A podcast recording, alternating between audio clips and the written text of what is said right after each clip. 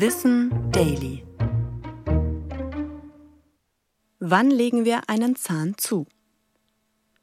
Diese Redewendung ist in Alltagssituationen immer noch sehr geläufig. Wenn wir heute davon sprechen, einen Zahn zuzulegen, geht es darum, sich zu beeilen. Das war aber in dieser Bedeutung nicht immer so. Denn einen Zahn zulegen hat seinen Ursprung vermutlich im Mittelalter. Damals wurde in Küchen noch über offenem Feuer gekocht. Die Hitze in den darüber hängenden Töpfen wurde reguliert, indem sie unterschiedlich hoch hingen. Das war durch Metallstreben, die sogenannten Kräuel, möglich. An diesen Streben wiederum waren mehrere Zacken, die Zähne befestigt, an denen die Töpfe eingehängt wurden. So konnten die Köchinnen die Töpfe höher oder tiefer hängen.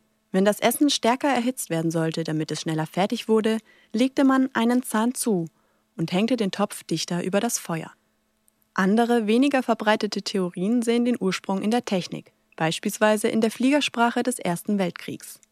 In kleinen Flugzeugen zu Beginn des 20. Jahrhunderts gab man mit Hilfe einer Stange Gas, die an der Unterseite mit Zähnen bestückt war. Drückte der Flugzeugführende die Stange von sich weg, um Gas zu geben, legte auch er einen Zahn zu. Ich bin Anna Germeck und das war Wissen Daily, produziert von Schönlein Media.